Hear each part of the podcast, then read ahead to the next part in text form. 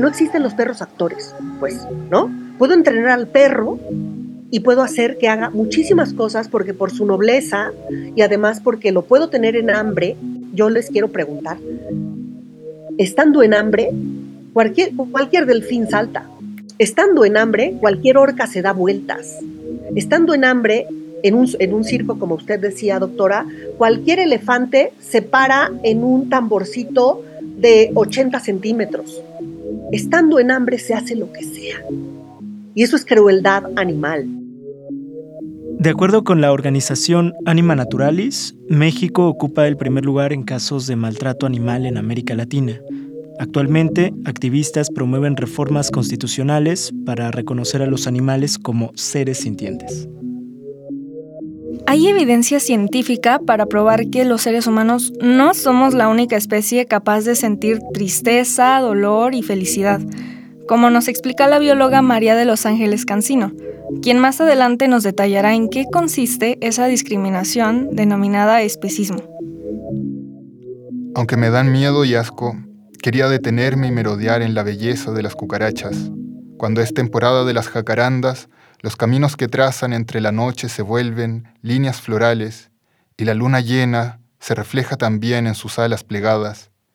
Siempre se habla de su resistencia, de lo poco que necesitan, de su supervivencia a la radiación nuclear, pero ¿qué pasa con las vidas que viven las cucarachas cuando van, por ejemplo, a tomar agüita juntas y se asoman al reflejo del cielo estrellado? Algunos estudios científicos han revelado que a las cucarachas no les gusta la soledad. Gustan de esconderse en lugares oscuros y húmedos, pero necesitan amigos el poema del escritor chileno Andrés González nos lleva, inevitablemente, a recordar la obra clásica de Franz Kafka, La Metamorfosis. Despertar transformado en un insecto también le dejó al personaje de Kafka sentir, sí, sentir una gran melancolía.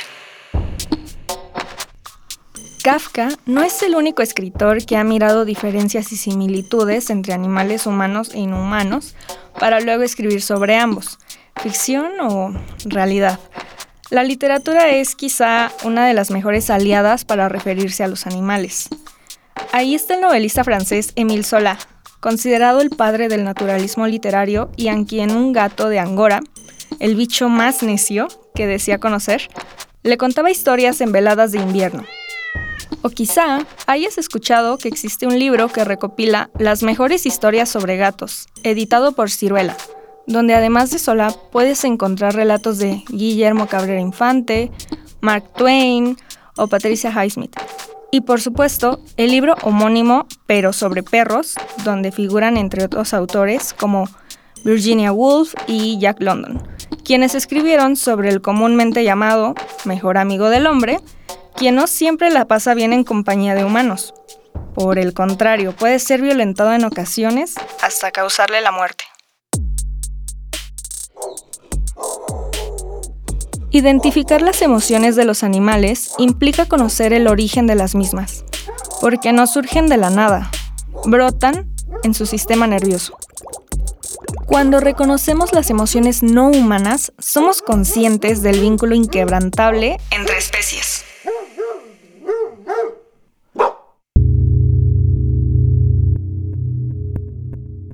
Bienvenidos a Un Mundo Raro, posverdad, pospandemia y pospatriarcado. Una producción de Radio UNAM y la Unidad de Investigaciones Periodísticas de Cultura UNAM.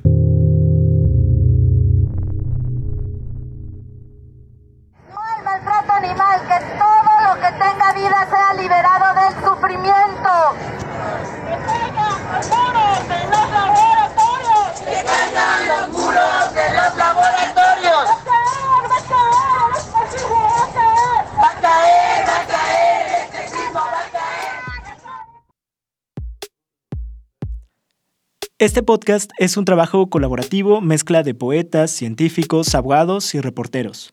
La comprensión de varios conceptos fue posible gracias a Mariana Mastache, bióloga, amiga y reportera de Corriente Alterna. A continuación, ella nos explica qué es la conciencia. Según el psicólogo Michael Gazzaniga, llamamos conciencia a la interacción incesante entre cognición y sentimientos, es decir, entre módulos corticales y subcorticales. Cuando los seres humanos reconocemos esta reacción en los animales, somos conscientes de nuestro vínculo inquebrantable con otras especies. El hombre, dicen, es un animal racional. No sé por qué no se haya dicho que es un animal afectivo o sentimental. ¿Y acaso lo que de los demás animales le diferencia sea más el sentimiento que no la razón?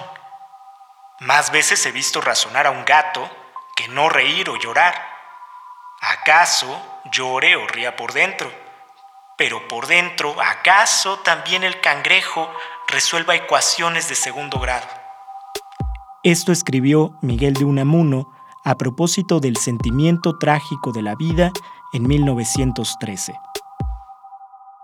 Si don Miguel tuviera acceso a YouTube, reconocería que los gatos también son seres sentimentales. Además, un cangrejo no tiene el sistema nervioso adecuado para resolver ecuaciones, pero sí posee una estructura llamada ganglio cerebral que le permite elegir su caparazón entre mil conchas marinas el ser humano a veces considera muy conveniente decir es que los animales son muy diferentes que nosotros, pero a veces conviene decir es que son igualitos. Habla la doctora María de los Ángeles Cancino, bióloga, profesora de la Universidad Nacional Autónoma de México y experta en bioética.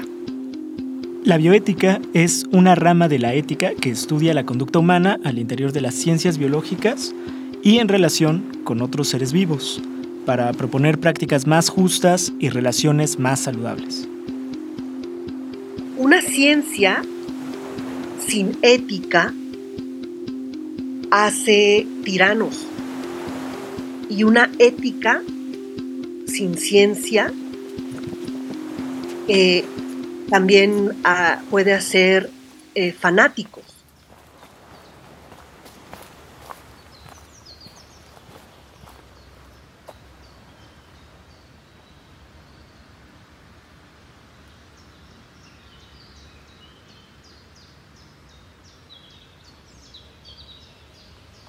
Imagina un árbol desde abajo, las raíces, el tronco, las ramas, los brotes, las hojas. Ahora, imagina que las raíces son bacterias y organismos de una sola célula. Las ramas son diferentes especies. Y los seres humanos estamos ahí coexistiendo con otras hojas del gran árbol. A esta ilustración se le denomina árbol filogenético se construye utilizando evidencia genética y características compartidas para determinar cómo las especies están conectadas. Eh, efectivamente, eh, compartimos con los demás animales y somos animales. Eso hay que recordarlo siempre. ¿No? Somos animales. No somos una especie huérfana tenemos hermanos, tenemos primos, tenemos primos segundos, este, etcétera, etcétera, ¿no? Si así lo quisiéramos ver en un árbol filogenético. La literatura suele ser un atajo para la ciencia. Gregorio Samsa era un escarabajo, Sirius Black un perro negro, la conciencia de Pinocho un grillo, la familia de Odiseo un perro. En este caso, Suyata Bhatt, poeta hindú, traduce en versos lo que ya nos explicó la doctora Cancino. Ella es parte lagarto, parte mujer, y uno de sus ancestros debió haber sido una mona. Su piel es puro lagarto. Quizás también sea en parte camaleón.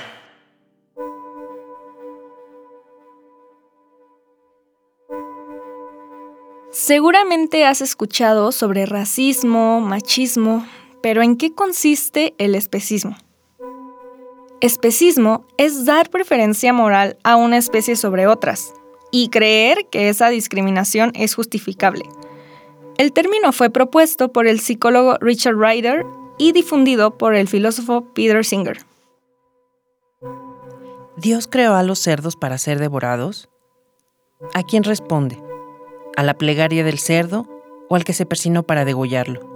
Si Dios existe, ¿por qué sufre este cerdo? El poema Cerdo ante Dios de José Emilio Pacheco cuestiona la hipocresía de los humanos ante otras especies.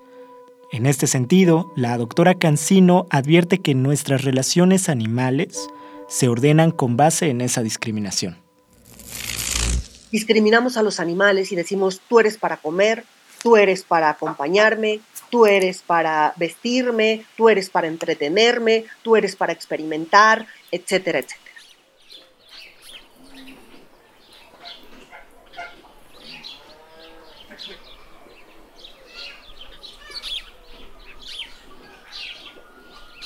En 2012, un grupo internacional de especialistas en neurociencias publicó la Declaración de Cambridge sobre la conciencia de los animales no humanos. Esta declaración paradigmática se firmó ante Stephen Hawking y afirma lo siguiente. El peso de la evidencia indica que los humanos no somos los únicos en poseer la base neurológica que da lugar a la conciencia. Los animales no humanos incluyendo a todos los mamíferos y aves y otras muchas criaturas entre las que se encuentran los pulpos, también poseen estos sustratos neurológicos.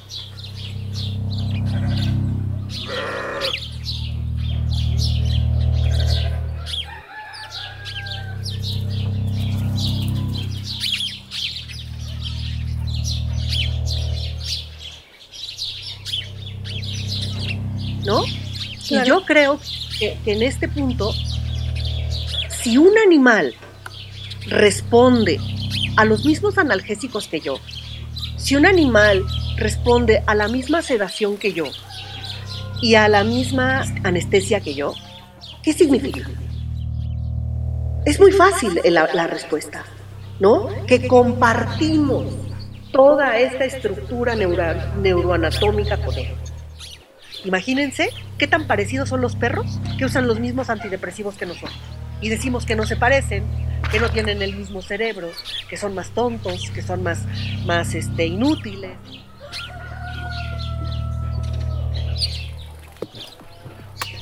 Habilidades como el lenguaje o el pensamiento abstracto son posibles gracias a una región cerebral, llamada neocórtex o neocorteza, altamente desarrollada en mamíferos. Sin embargo, la misma declaración de Cambridge señala que la ausencia de neocorteza no parece impedir que otros organismos puedan experimentar estados afectivos. Cuando muere un chimpancé pequeño, la madre lleva consigo el cadáver hasta que el proceso de descomposición lo vuelve irreconocible. Los días que siguieron a la muerte de la elefanta Eleanor en la Reserva Nacional de Samburu Elefantes de cinco manadas distintas se acercaron al cuerpo. Lo olían y tocaban con las patas. Se inclinaban frente a él, enrollando la cola y moviéndole el cráneo con los colmillos.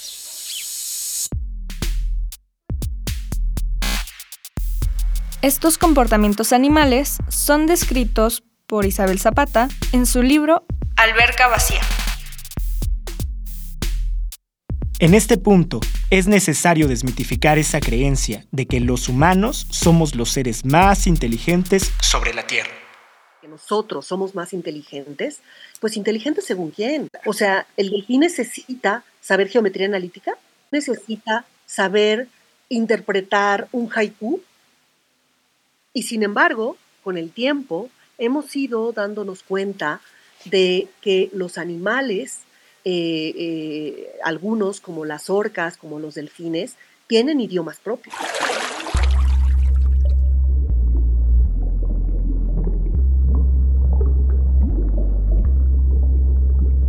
Una medida infalible debe ser, es capaz de sufrir.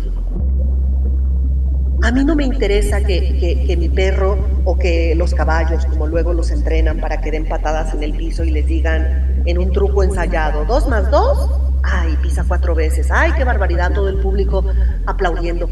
Lo que se tuvo que hacer detrás para que ese animal hiciera eso, ese animal no le interesa.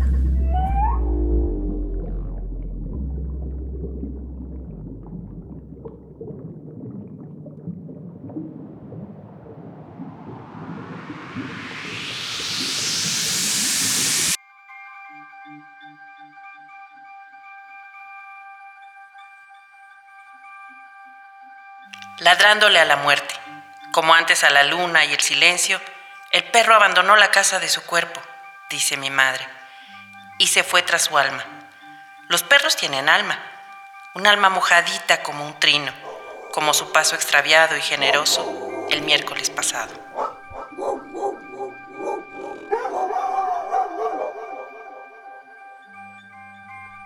En el poema Llanto por la muerte de un perro, Abigail Bojorques utiliza la anáfora para destacar la fidelidad del animal en oposición a la crueldad humana. Oliverio, el peludo con orejas de pandero, fue envenenado por los vecinos del poeta en su natal Sonora.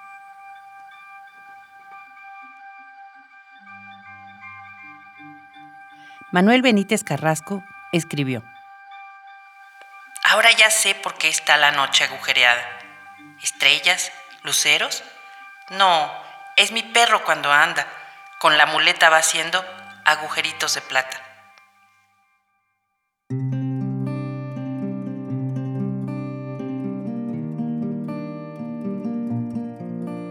El Consejo Ciudadano para la Seguridad y Justicia de la Ciudad de México ha informado que atendió 17.600 reportes por maltrato animal entre 2020 y julio de 2022. En cambio, la Procuraduría de Protección al Ambiente del Estado de México ha recibido entre 2018 y agosto de 2022 4.546, aunque solo se han iniciado durante ese periodo 1.089 procesos.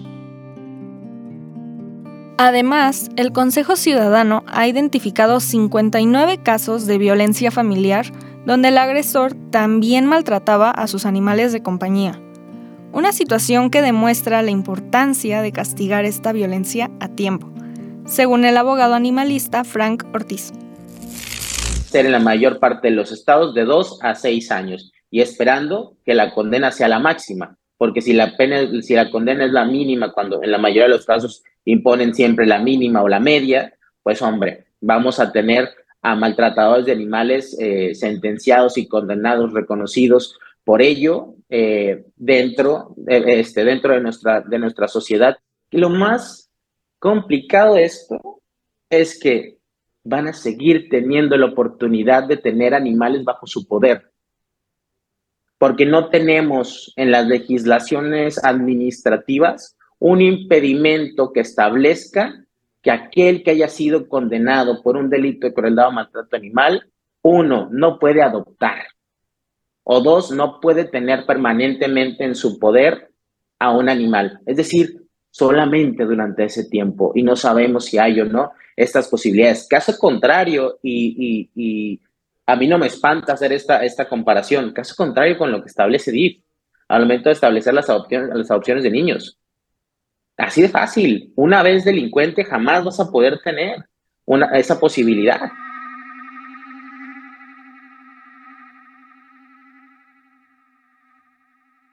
El caso de Atos y Tango en 2022 motivó el primer juicio penal por maltrato animal en México. La pregunta es, ¿Qué impide dictar más sentencias por maltrato animal en este país? Y la respuesta es el sistema de justicia penal que inició en 2008. Este, este sistema eh, es muy bondadoso, ¿no? Eh, a, decir de que bondadoso para la persona que comete el delito. Porque eh, si las penas de prisión no, no rebasan una pena media de cinco años, la persona puede optar por una suspensión del proceso. Esto quiere decir que pagando una reparación del daño y sometiéndose a ciertas condiciones, él puede estar en libertad y no cumplir la pena de prisión en prisión. Y también existe algo que se llama acuerdo reparatorio. Ponerme de acuerdo con el representante de la víctima, el humano de, eh, la representante del animal en el juicio, y entonces termina, se va, y esos dos no te deja un antecedente penal. Otro problema es la capacitación. la organización Anima Naturalis informa que de 30 fiscalías mexicanas, solamente en 5 han recibido cursos en materia de maltrato animal.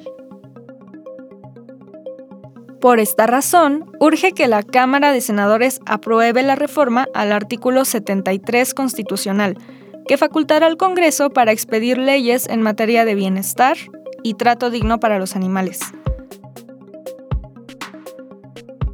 Además, en junio de 2023, el presidente Andrés Manuel López Obrador se comprometió a reformar el artículo cuarto de la Constitución, para reconocer a los animales como seres sintientes en la Carta Magna. México es un país que normaliza las violencias. Quizá por esa violencia estructural y transversal, la lucha por el bienestar animal convoca a una solidaridad tan diversa. Desde la biología, la doctora Cancino explica en qué consiste una lucha transversal para prevenir la violencia. Eh, hay, un, hay un lema que yo he tomado para mi vida y, se lo agradezco a mis amigas y a mis conocidas eh, feministas y antiespecistas, que es ni oprimida ni opresora, ¿no? Es muy fuerte, para nosotras es muy fuerte, ¿no? Porque también oprimimos a otras hembras y oprimimos a otros animales, ¿no? También machos.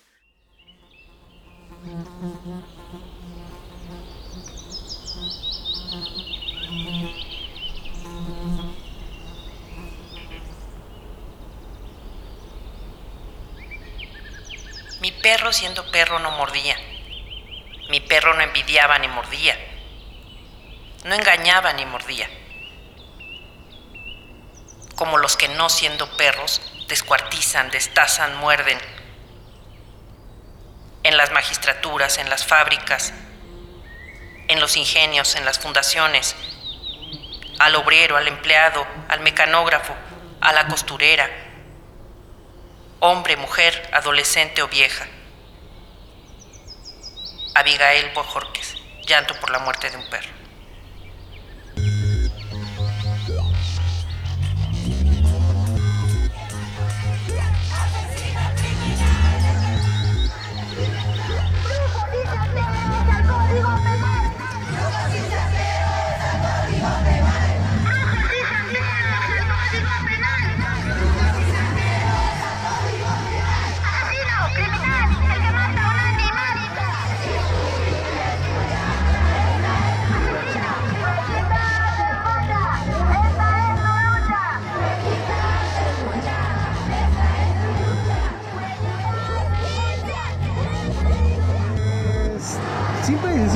Que llegué a ver que los gatitos negros eran muy discriminados. Siempre que un gatito nacía y nacían de diferentes colores, los negros eran los últimos en ser adoptados. Los negros no son de mala suerte. Los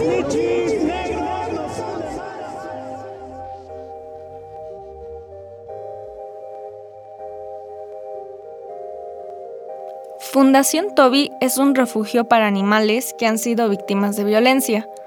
Una organización que ofrece servicios de transporte para animales y vende postres para solventar los gastos de aquellos que rescatan. Samia Klimos, quien dirige esta fundación, nos comparte lo que aprende diariamente al estar en contacto con plomitos o perros, rehabilitados, enfermos, abandonados, violentados cada quien su vida y cómo la quiera llevar, yo ahí sí no me meto ni juzgo, pero a mí en lo personal, Sam, eh, pues yo creo que no, mm, yo creía que era feliz o que estaba contenta, pero yo creo que yo no conocía la verdadera felicidad a pesar de todo el sufrimiento que esto trae, hasta que yo empecé a hacer esto, ¿no? Y hasta que cambié eh, los viajes y las fotos en Acapulco por, este, pues por fotos llenas de popó, ¿no? o no sé, pero pues verlos a ellos, convivir con ellos, te repito, para mí sí es muy como hasta espiritual, o sea, yo en los animales encuentro este, una paz, un amor, una que ya últimamente hasta decimos luego Karen y yo como, o sea, agarramos a nuestros perros y, y, y, y yo, por ejemplo, me subo todos los días a la montaña con mis perros en la mañana a un lugar donde no hay señal, no hay ruido, no hay gente, no hay nadie, me quedo ahí solo con mis perros. Y, y para mí eso ya es felicidad, ¿sabes? Y es mi preparación diaria,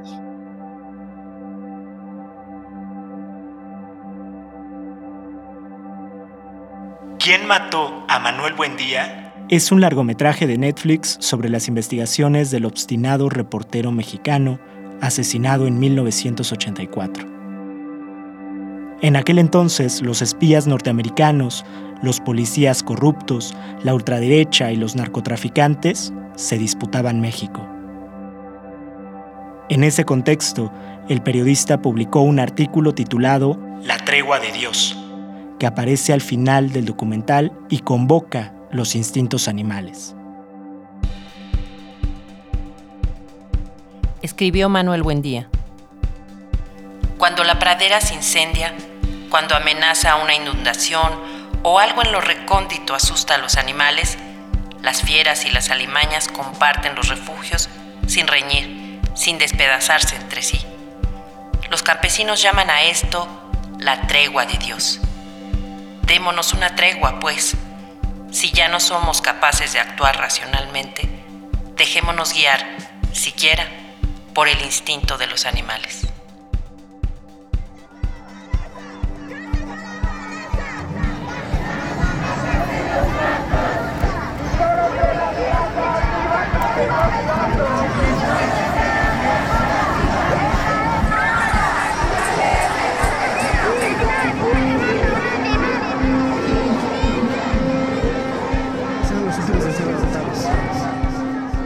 Locución, Mariana Mastache Maldonado, María Luisa López y Álvaro Vallarta.